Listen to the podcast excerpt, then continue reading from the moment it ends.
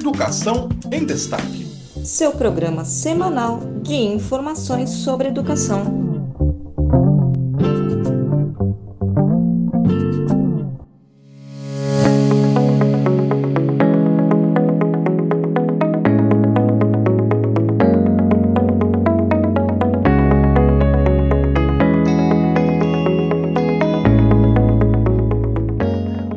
Os sistemas contemporâneos de inteligência artificial estão se tornando competitivos para humanos em tarefas gerais e devemos nos perguntar: devemos deixar que as máquinas inundem nossos canais de informação com propaganda e falsidade? Devemos automatizar todos os trabalhos, incluindo os satisfatórios? Deveríamos desenvolver mentes não humanas que eventualmente nos superassem em número, fossem mais espertas, obsoletas e nos substituíssem? Devemos arriscar perder o controle de nossa civilização? Tais decisões não devem ser delegadas a líderes tecnológicos não eleitos. Sistemas poderosos de inteligência artificial devem ser desenvolvidos apenas quando estivermos confiantes de que seus efeitos serão positivos e seus riscos serão administráveis. Essa confiança deve ser bem justificada e aumentar com a magnitude dos efeitos potenciais de um sistema. A declaração recente da OpenAI sobre a inteligência artificial geral afirma que, abre aspas, em algum momento pode ser importante obter uma revisão independente antes de começar a treinar sistemas futuros e para os esforços mais avançados concordar em limitar a taxa de crescimento da computação usada para criar novos modelos, fecha aspas. Nós concordamos, esse ponto é agora. Este é um trecho de carta publicada é, recentemente que foi assinada por mais de mil pessoas, entre elas Elon Musk e Yuval Noah Harari, pedindo uma pausa por seis meses no treinamento aí de sistemas de inteligência artificial. Olá, eu sou Francisco Domingos e este é o podcast Educação em Destaque, o seu programa semanal de informações sobre educação direto de Brasília. E aí, vamos falar sobre inteligência artificial? Então, nessa semana, o Future of Life Institute, um Instituto Futuro da Vida, publicou uma carta pedindo uma pausa aí nas pesquisas sobre inteligência artificial. Nós vamos tratar com especialistas sobre a regulação da inteligência artificial. É possível regular essa ferramenta? Comissão de Educação da Câmara aprova uma política nacional de atenção psicossocial nas escolas temos a volta aí da dica da semana. Portanto, fica por aqui porque está começando Educação em Destaque.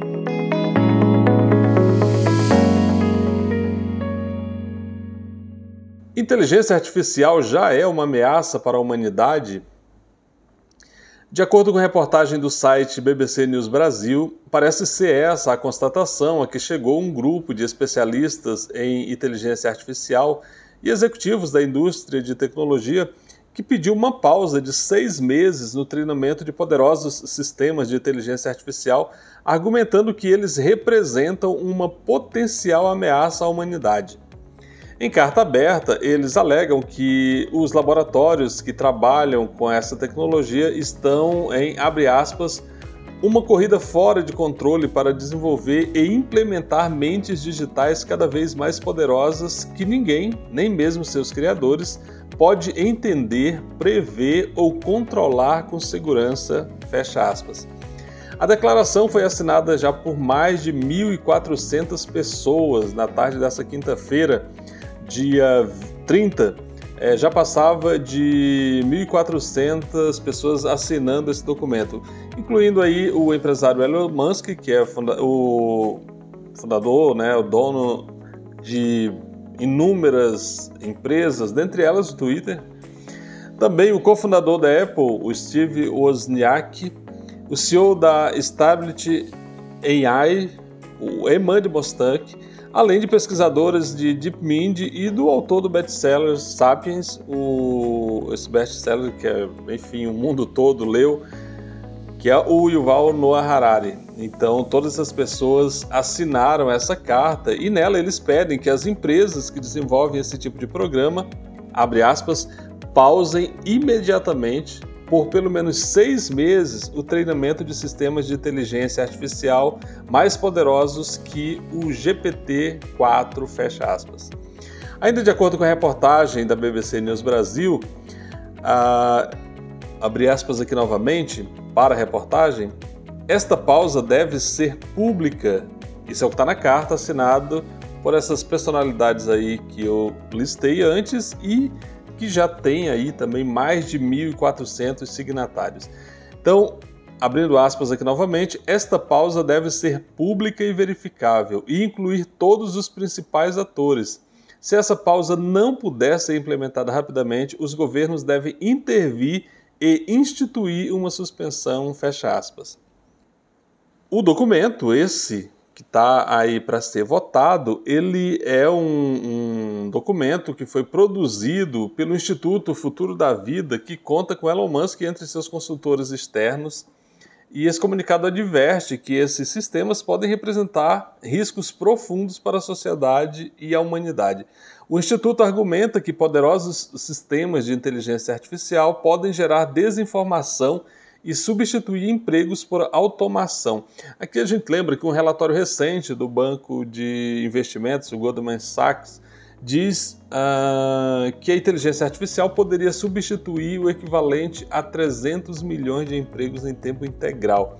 Não diz exatamente em que período isso aconteceria, mas é um, é um indicador aí bastante alarmante numa sociedade que, como a gente sabe, no mundo todo, hoje a gente tem uma oferta grande de mão de obra e a gente não tem é, empregos para todo mundo. Então, segundo esse relatório aí do Goldman Sachs, é, aproximadamente 300 milhões de empregos podem ser perdidos para a inteligência artificial.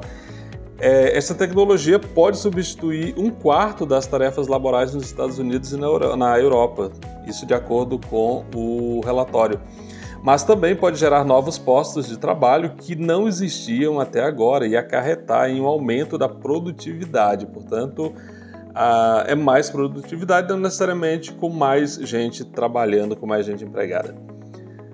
Vamos aqui então à leitura de outros trechos dessa carta. Vou abrir aspas aqui para um trecho mais longo dessa carta que foi publicada essa semana e que, como eu disse, já conta com mais de 1.400 assinaturas de pessoas dos mais, das mais diferentes áreas. Claro que todo mundo ali que de alguma forma se relaciona com o que tem interesse nesse debate sobre a inteligência artificial. Vamos lá, abre aspas. Os sistemas de inteligência artificial com inteligência competitiva humana podem representar riscos profundos para a sociedade e a humanidade, conforme demonstrado por extensa pesquisa e reconhecidos pelos principais laboratórios de inteligência artificial, conforme declarados nos amplamente endossados princípios de IA, é, de Asilomar a inteligência artificial avançada pode representar uma mudança profunda na história da vida na Terra e deve ser planejada e gerenciada com cuidados e recursos proporcionais. Infelizmente, esse nível de planejamento e gerenciamento não está acontecendo, embora os últimos meses tenham visto o laboratório de inteligência artificial travando uma corrida descontrolada para desenvolver e implantar mentes digitais cada vez mais poderosas que ninguém, nem mesmo seus criadores, podem pode entender, prever ou controlar de forma confiável. Laboratórios de inteligência artificial e especialistas independentes devem usar essa pausa para desenvolver e implementar em conjunto é, um conjunto de protocolos de segurança compartilhados para design e desenvolvimento avançado de IA que sejam rigorosamente auditados e supervisionados por especialistas externos independentes. Esses protocolos devem garantir que os sistemas que aderem a eles sejam seguros, além de qualquer dúvida razoável. Isso não significa uma pausa no desenvolvimento de inteligência artificial em geral apenas um retrocesso na corrida perigosa para modelos da caixa preta cada vez mais imprevisíveis com capacidades emergentes. A pesquisa e o desenvolvimento de inteligência artificial devem ser reorientados para tornar os sistemas avançados e poderosos de hoje mais precisos, seguros, interpretáveis, transparentes, robustos, alinhados, confiáveis e leais. A humanidade pode desfrutar de um futuro próspero com inteligência artificial, tendo conseguido criar poderosos sistemas de IA. Agora podemos desfrutar de um verão de inteligência artificial na qual colhemos os frutos. Projetamos esses sistemas para o claro benefício de todos e damos à sociedade uma chance de se adaptar. A sociedade fez uma pausa em outras tecnologias com efeitos potencialmente, potencialmente catastróficos na sociedade. Podemos fazer isso aqui. Vamos aproveitar um longo verão de IA e não correr desesperados para o outono. Fecha aspas. Bom, é isso. E no próximo bloco nós vamos ouvir especialistas sobre a importância da, da regulamentação da inteligência artificial. Voltamos já. Você está ouvindo Educação em Destaque, o seu podcast sobre educação. Um oferecimento de Casa Saberes, apoio multidisciplinar. É possível regulamentar a inteligência artificial? Antes do lançamento do Chat GPT, o chatbot com inteligência artificial que interage com humanos e fornece soluções em textos para diversos tipos de questionamentos, a Câmara dos Deputados aprovou ainda em setembro de 2021 o projeto de lei 21 20, portanto é de 2020, que estabelece fundamentos e princípios para o desenvolvimento e a aplicação da inteligência artificial no Brasil, listando diretrizes para o fomento e a atuação do poder público no tema.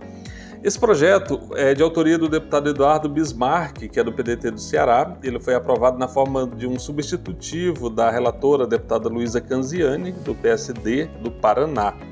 O texto define como sistemas de inteligência artificial as representações tecnológicas oriundas do campo da informática e da ciência da computação e diz que caberá privativamente à União legislar e editar normas sobre a matéria.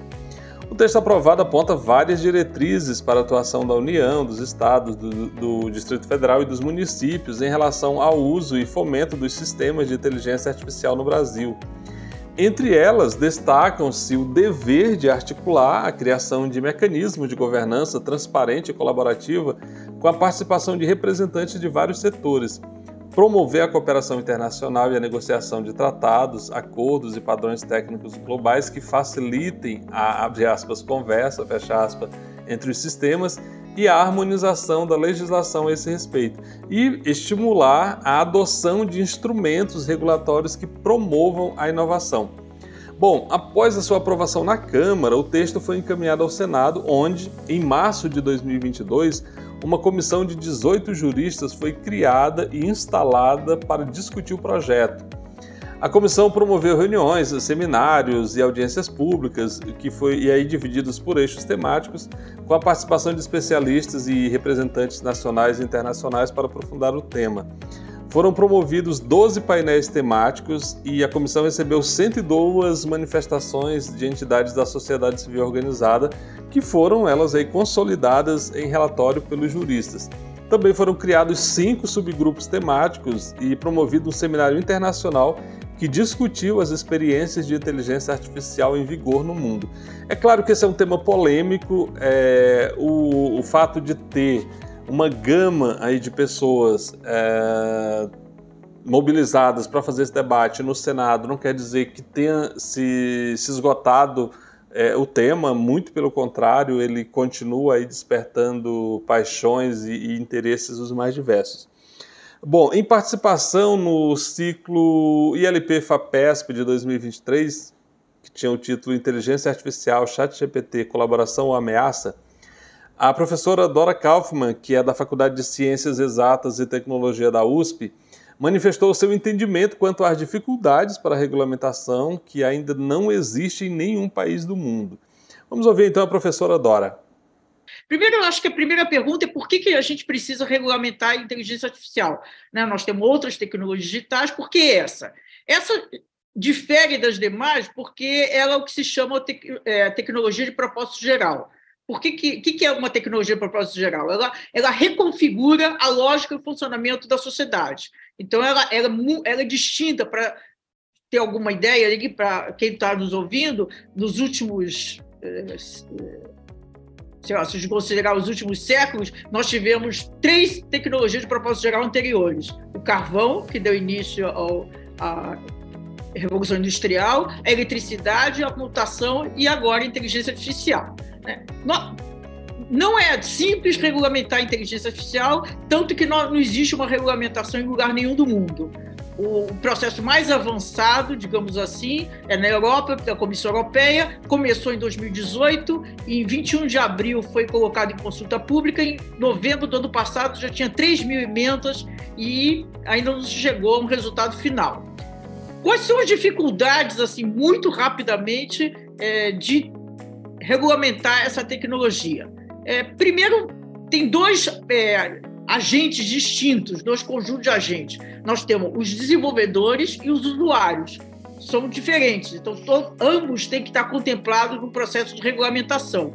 E cada um deles tem implicações éticas e, de, de procedimento, em suma. São, de fato, dois agentes distintos. Existe depois também, não estou colocando em ordem de importância, não, estou só lembrando e, e, comentando, existe uma lacuna de conhecimento dos reguladores em relação à tecnologia. É uma tecnologia complexa, é, com um avanço acelerado, e de fato é muito complicado para os reguladores entenderem dessa tecnologia. Então existe essa simetria. Então é, é, isso é um dificultador. Né? Quando a gente fala de uma tecnologia mais simples, é mais fácil para o regulador acompanhar. Segundo, tem a questão da globalização. Né? Quando a gente está falando, por exemplo, é, dessa técnica, redes de negócios profundas, que é uma técnica de aprendizado de máquina, que praticamente a maior parte do que hoje temos de implementação é usando essa técnica. Essa técnica ela tem um processo que os algoritmos de inteligência artificial eles são treinados em grandes bases de dados. Esses dados não têm nacionalidade, eles podem estar em qualquer lugar. Eu posso treinar um sistema usando base de dados de vários locais. E também o uso também implementado, né? Hoje a nossa sociabilidade, a nossa comunicação é permeada pela inteligência artificial, porque na essência dos modelos de negócio, das plataformas e aplicativos que nós usamos está a inteligência artificial. E, no entanto, praticamente todos eles são empresas multinacionais, fundamentalmente empresas americanas. Né? Então, tem a globalização. Onde é que estão os limites de você regulamentar? Você vai regulamentar na Europa, no Brasil? E aí, como é que você faz uma tecnologia que não tem é, territorialidade? Segundo, você também tem, um pouco que eu já falei, você é, é muito complexo né? e é rápido. Né? Nós estamos vendo avanços. É, em novembro foi disponibilizado a GPT, agora já saiu o, o, GP4 e daqui a pouco vai ter o 5, o 6, o 7, sei lá como é que vai ser, é, se vão ser números ou vão ter outras possibilidades. Então é muito rápido esse avanço que está acontecendo. Né? Nós temos o campo da inteligência artificial, ele foi constituído na década de 50, 1956, mas tudo que nós estamos falando e tratando, praticamente tudo, do ponto de vista da sociedade, não da ciência é, tem a ver com os últimos, com a última década, por N razões também, é, que depois a gente pode voltar a falar. Então, hoje nós temos, aqui no Brasil, nós temos uma, é, tem um projeto agora, um substitutivo que está sendo analisado no Senado, quer dizer, que vai ser analisado no Senado, ainda não começou o processo nessa nova é, legislatura, e que é uma resposta, é um substitutivo três outros projetos de lei, um deles, inclusive, foi votado na Câmara em, final, em setembro de 2021, no plenário da Câmara, e que, por razões também diversas, foi dado urgência. Então, esse substitutivo, o processo em pleno Senado é para substituir é, esses projetos de lei que já foram é, apresentados, mas também é toda uma discussão por que, que a gente precisa apressar, por que, que a gente precisa, se não tem nenhum lugar do mundo, por que, que justo o Brasil, é, que nós não somos líderes no desenvolvimento da inteligência artificial e nem de uso da inteligência artificial diretamente, por que, que a gente precisa ter protagonismo, estabelecer um marco regulatório para a inteligência artificial. Então, tem várias discussões. A professora Dora faz questão de destacar que a ambivalência, né, esse, essa discussão que a gente sempre tem de se vai ser usado para o bem ou para o mal, a possibilidade de ser usado para o que a gente considera o bem e, e isso em contraposição ao que se entende como sendo mal, ela, ela traz esse aspecto, assim como também o entendimento sobre quem controla a produção dessa tecnologia. Esses elementos, portanto, a ambivalência e a, o controle né, da produção da tecnologia, são elementos importantes a serem considerados no debate sobre a regulamentação da inteligência artificial, segundo a professora Dora, que a gente vai ouvir mais um trechinho da fala dela para mim, uma das grandes dificuldades de lidar com essa nova, com essa tecnologia de inteligência artificial é a ambivalência. Né? É o fato de você ter na mesma aplicação, não é? Eu, eu não vejo bem assim o lado bom e o lado ruim, a aplicação do mal e do ruim. Essa é mais fácil de você detectar, né? Por toda, apesar de todas as dificuldades. O mais complicado é que a mesma aplicação ela tem efeitos, externalidades positivas e negativas. Então, por exemplo, um sistema muito usado em, em larga escala nos Estados Unidos durante muitos anos para fazer a triagem para é, ir para para medicina de alta complexidade, ao mesmo tempo que era muito importante, porque você tem que fazer essa triagem, porque você tem mais é, pacientes e menos equipamento de alta complexidade, ao mesmo tempo ela discriminava. Né? Então, é essa, essas ambivalências que, que é difícil de lidar. Né? Como é que a gente enfrenta sem prejudicar o, o benefício e, ao mesmo tempo, mitigando os impactos negativos? Né? Então, eu acho que todo o tempo tratar dessa ambivalência é, é, é, um grande desafio. O outro grande desafio que eu vejo é que o desenvolvimento da inteligência artificial está fundamentalmente concentrado na mão de cinco empresas americanas e privadas. Né? Então, isso é, no Ocidente, se a gente deixar de lado a China, porque a China e os Estados Unidos estão competindo praticamente hoje de igual para igual, tanto na pesquisa, na implementação, é, no aprimoramento, mas no Ocidente nós temos são cinco empresas que estão dominando. Então, nós estamos sujeitos a, a, isso, a, a essa corrida. Né? É muito diferente de outros processos onde os governos, a, a área pública tinha um protagonismo. Então, acho que isso é complicado. Inclusive, elas, como você falou no início, elas definem o hype. Né? Nós vivemos no ano passado o hype do metaverso. Foi um hype artificial criado por interesse específico de uma delas. Aí desapareceu metaverso desapareceu. Agora o hype é o, o, o tipo de chat e a generativo em geral, né? Por quê? Porque também tem a ver com a, com a, a, a, competição acirrada entre elas. Então, acho que essa questão da ambivalência e a questão de que o desenvolvimento, a implementação está na mão de tão poucas empresas, empresas americanas, né? É, não é nem diversificado, a Europa está mais à frente no processo de regulamentação, mas ela não tem protagonismo do desenvolvimento na pesquisa de inteligência artificial. Então, acho que isso são questões é, da sociedade muito importantes de serem é, debatidas e como é que a gente enfrenta isso. Nós ouvimos então a professora Dora Kaufmann, que é professora da Faculdade de Ciências Exatas e Tecnologia da PUC São Paulo. No próximo bloco, nós vamos falar sobre um projeto aprovado pela Comissão de Educação da Câmara dos Deputados que cria ali uma, uma forma de atenção a toda a comunidade escolar. Eu, se fosse você, não iria perder esse próximo bloco por nada. Fica aí porque a gente volta já já.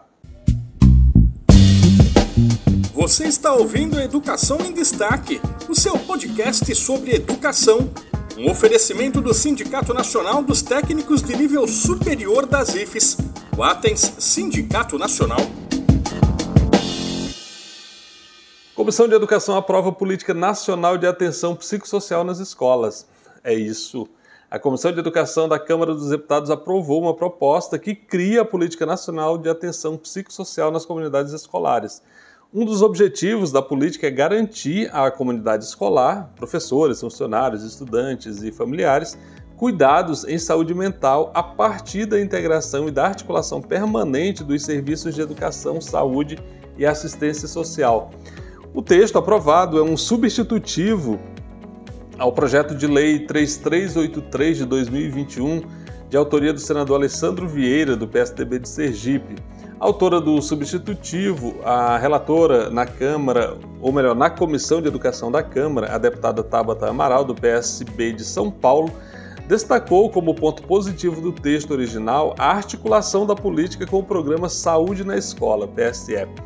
Vamos abrir aspas aqui para a deputada Tabata Amaral.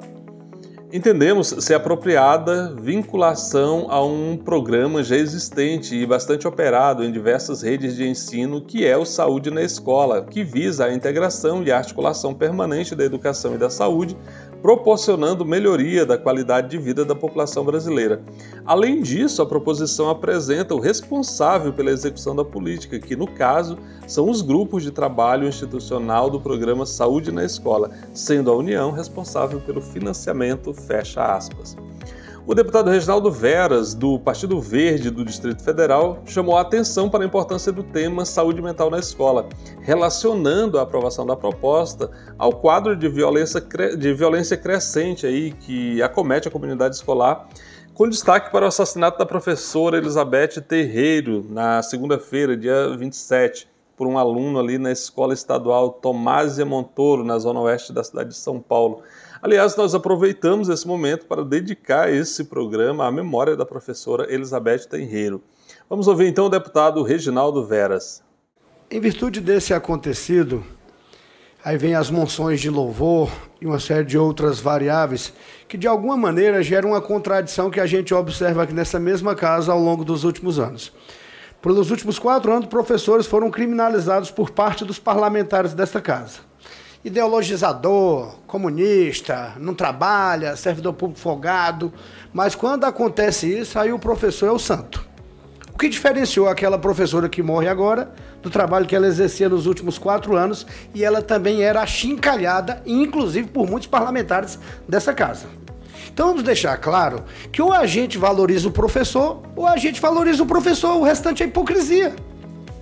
Isso vale para nós parlamentares, para os gestores, e para toda a sociedade, incluindo os pais que comumente vão à escola questionar o trabalho dos professores e até ameaçá-los. Eu falo isso com muita clareza, sou professor da rede pública de ensino do Distrito Federal e paralelamente da rede particular desde 1991. Estou deputado e continuo dando aula na rede pública como voluntário. E na rede particular, aqui na Câmara Federal, mais de 400 funcionários aqui já foram meus alunos aí ao longo desses meus 30 e poucos anos de carreira, inclusive alguns que estão aqui no nosso plenário. Em mil, no início dos anos 90, eu geria uma escola na expansão do setoró da Ceilândia. A Ceilândia é a maior periferia do Distrito Federal. Então tu imagina que a expansão é a periferia da periferia. O apelido na época era Vila da Miséria.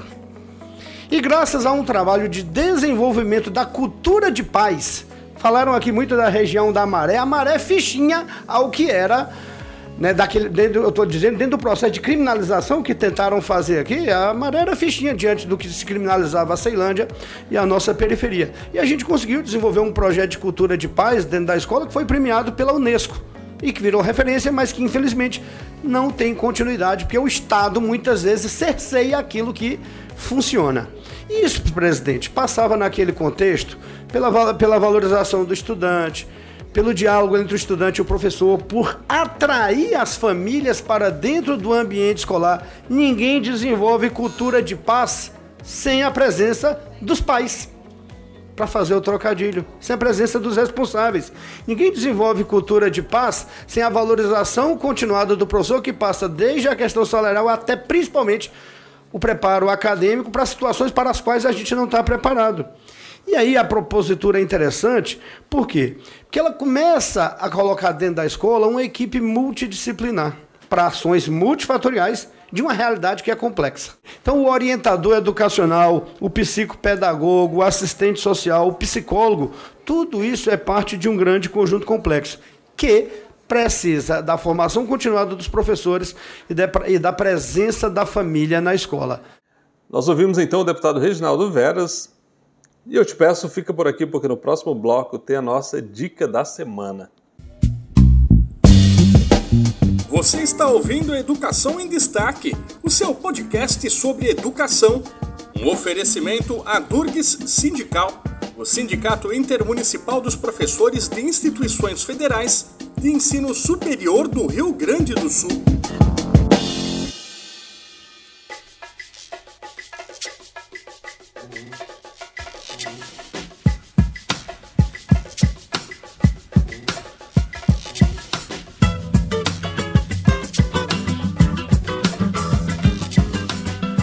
E vamos aí à dica da semana. Vem aí o terceiro Congresso Internacional Boas Práticas em Saúde Mental. Olha só, a gente falava da aprovação do projeto ali pela Comissão de Educação da Câmara e agora a nossa dica é o terceiro Congresso Internacional Boas Práticas em Saúde Mental da Universidade Federal do Pará. O terceiro Congresso Internacional Boas Práticas em Saúde Mental acontecerá em Belém. Ele tem por objetivo promover um espaço de debates e troca de experiências entre pessoas e organizações que vêm construindo práticas bem-sucedidas no desenvolvimento de boa qualidade, da boa qualidade do serviço de saúde mental comunitária. E aquelas que estão em processo de implementação de estratégias de desinstitucionalização e serviços efetivos que melhorem a vida de pessoas em sofrimento psíquico. A idealização desse fórum advém da, de articulações entre profissionais de saúde, professores, enfim, bastante gente envolvida nessa causa. Tem o, o, pessoal ligado, inclusive, ao SENAT, que é o Centro Educacional Novas Abordagens Terapêuticas da Universidade Federal do Pará, usuários e familiares ligados a esse centro. O evento é voltado para profissionais, estudantes e professores das áreas de saúde mental, saúde, educação, assistência social e do setor judiciário. O terceiro Congresso Internacional Boas Práticas em Saúde Mental terá sua programação dividida entre os dias 15 e 16 de junho deste ano, 2023, Contará com palestras, mesas redondas, atividades culturais, apresentações de trabalho científico, dentre outras atividades focadas na discussão e debate sobre boas práticas em saúde mental. E para mais informações, você acessa aí o Senat Saúde Mental, senatesaudemental.com barra congressos M Belém. Repetindo, Senat saudemental.com barra congressos M Belém.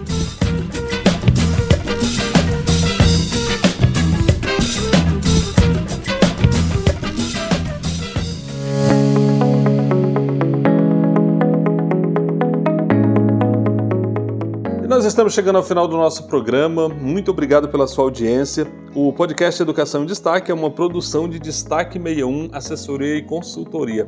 Este programa foi produzido com informações da Agência Câmara, Portal Agência Senado, Portal da Revista Piauí, Portal da FAPESP, Portal G1, Agência Brasil e Portal da Universidade Federal do Pará. Podcast Educação em Destaque é feito para você que valoriza conteúdo de qualidade, mas ele não seria possível sem o apoio dos nossos parceiros.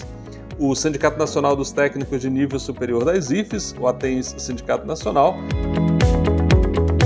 a ADURGS Sindical, que é o Sindicato Intermunicipal dos Professores de Instituições Federais de Ensino Superior do Rio Grande do Sul,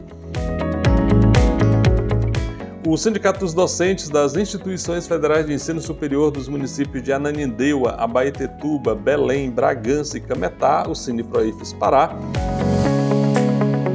e a Casa Saberes Apoio Multidisciplinar. E você também pode apoiar o nosso podcast, procure por Educação em Destaque aí nas redes sociais, siga o nosso perfil, se inscreva no canal no YouTube e fica com a gente. Divulga aí nas suas redes sociais, seus grupos de WhatsApp, Telegram, e assim a gente vai poder levar esse conteúdo muito mais longe. Eu fico por aqui, espero você na próxima semana. Grande abraço, até lá. Tchau, tchau.